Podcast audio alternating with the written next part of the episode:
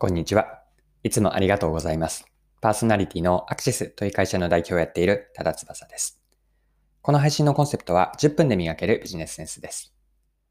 今回の話は何かというと問題解決です。問題解決の全体像は何かなというのを考えていて、問題解決をしていくときにまず大事になると思っているイシューから始める。このイシューから始めるって、じゃあ具体的にどういう方法でやればいいのかなというのを解説できればと思っています。で今回の内容を聞いていただきたいなと思っているのは、仕事で問題設定をする役割にある人です。具体的にはマネージャー職で、特に現場を見ている、現場も見ている中間管理職の方とか、あとはプロジェクトマネージャーの方、さらには正確には、正式にはマネージャーのポジションではなくても、与えられた問題をただ解決するのではなくて、自分で問題設定からやっているような方、他には若手の方にも問題設定の方法の全体像、問題解決の全体像を知りたいと思った方には参考になればと思っています。それでは最後までぜひお付き合いください。よろしくお願いします。はい。で今回のテーマは問題解決の方法です。で問題解決のまず全体像を示して、そこから前半のパートで特に重要になっていると私が考えている問題設定の方法を3つのステップで解説をしていきます。はい。ではまず最初に問題解決の全体像です。皆さん今の同じことをもし聞かれたとして、つまり問題解決の全体像ってどういう流れで進むんですか？と誰かから聞かれたときに何とお答えになるでしょうか？問題解決のステップってあの具体で見ていくといろいろあるんですが、共通していること、流れがあると思ってるんですね。それを今からお伝えするんですけれども、全体像としては5つあります。1つ目が現状を把握します。2つ目があるべき姿を描く、理想の描写です。3つ目が現状とあるべきを比較した問題特定をして、4つ目が課題設定をする。5つ目が実行と振り返りです。もう一度問題解決の全体像、5つの、えーと、フレームがあるんですが、1つ目が現状把握。2つ目が理想描写ですね。あるべき姿を描きます。3つ目が現状と理想を比較して問題を特定していきます。まあ、真因の追求です。ここまでが3つ目で、4つ目が問題から課題に落とし込む課題設定。そして実行と振り返りです。で今の5つを大きく見ると前半と後半分かれると思っていて、前半の問題設定というのが現状把握、理想描写、そして問題特定。この3つなんです。で、その問題設定を踏まえて解決方法を見出していくのが4つ目、5つ目の課題設定、5つ目の実行と振り返りなんです。で、イシューから始めるというのは問題設定を磨き込むということと同じなんですね。問題解決方法の前に、どれだけ問題を本当に解くべき問題は何かを磨き込む、深めていく重要性、これをイシューから始めるの意味合いだと私は捉えています。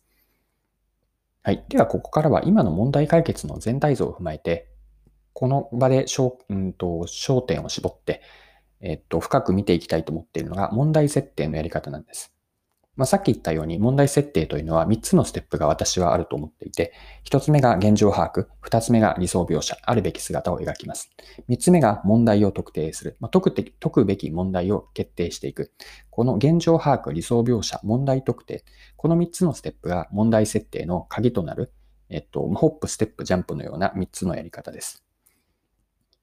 で、それぞれもう少し何をやるかを解説していくと、現状把握というのは、うん、とまずはファクトを、事象として起こっていることをファクトとして捉えることです。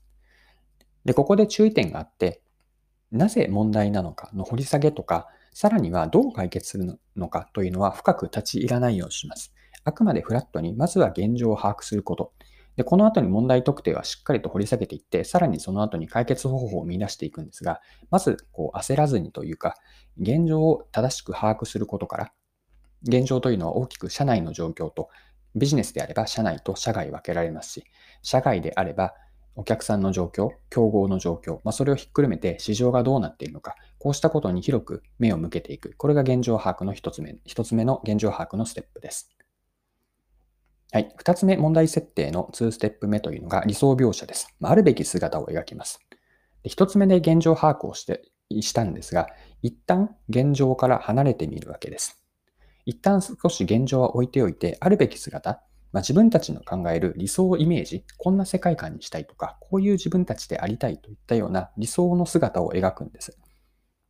で、ここでも注意点があって、まあ、理想を描くと同時に、つい本当にできるかなという実現可能性をしっかりと見て起きたくなる気持ち、それはすごく十分わかるんですけれども、一旦実現できるかどうかは置いておいて、まず考えとか理想イメージを発散させて、最終的に収束はするんですけれども、広くゼロベースでもいいので、理想を描いてみるというやり方がいいです。はい。ここまで問題設定の3つのステップのうち2つ目でした。2つ目まででした。現状把握をやって理想描写、あるべき姿を描きます。で、3つ目が問題特定なんですね。で、2つ目の理想描写から一転して、この3つ目のところでは現実に落とし込んでいきます。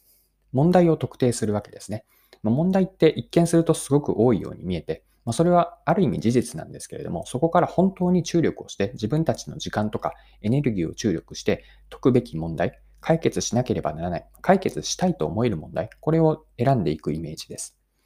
まあ、なので問題特定というえー、言い方をしています。で問題を見出していくためには、一つ目と二つ目からつながっていて、えっと、理想と現状を見比べたときに、現状が理想に慣れていない阻害要因を見ていくんです。この阻害要因というのが問題なんですね。で、ここから、えっと、阻害要因を掘り下げていくんですが、まず一旦はどこが問題なのかという問題箇所、掘り下げるべき問題箇所を選ぶという順番が大事なんです。問題箇所を見極めていって、ここかなと思ったところに狙いを定めて、例えばなぜ問題なのかと、よくなぜを5回繰り返すってやり方ありますよね。あのイメージで、まず問題箇所を見極めて、どこが問題なのか、そしてその後になぜ問題なのか。5W1H で言うと、まず where があって、どこですね。どこが問題なのか。その後に why、なぜなのかというのを掘り下げていきます。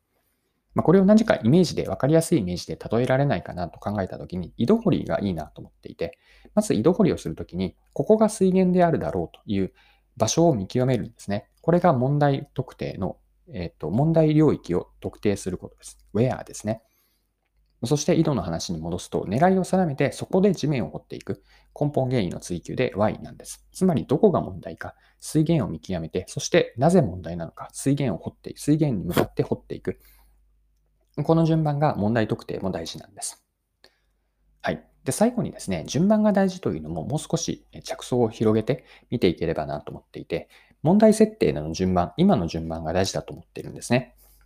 まあ、つまり、解決方法の前に異臭から始めるということなんですが、異臭設定の場合でも順番があって、まあ、現状を把握して、その後に一旦現状から離れて理想を描いて、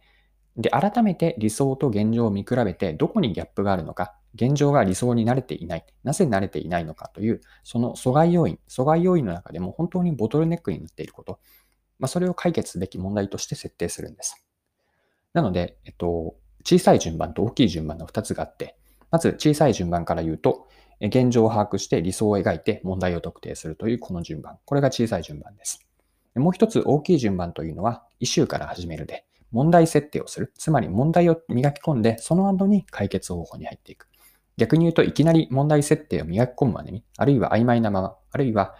えっと、他がまだ問題の可能性もあるにもかかわらず、これが問題だと決めてしまって解決方法に走るのではなくて、まずは問題設定をやっていくことの重要性。これがイシューから始めるのポイント。まさにイシューからなんですよね。まあ、ここに問題解決のポイントがあると私は考えています。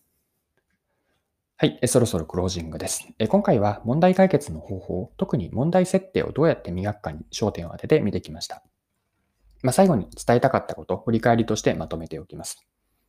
一つ目が問題解決の全体像でした。大きく5つあって、現状把握、理想描写、問題特定、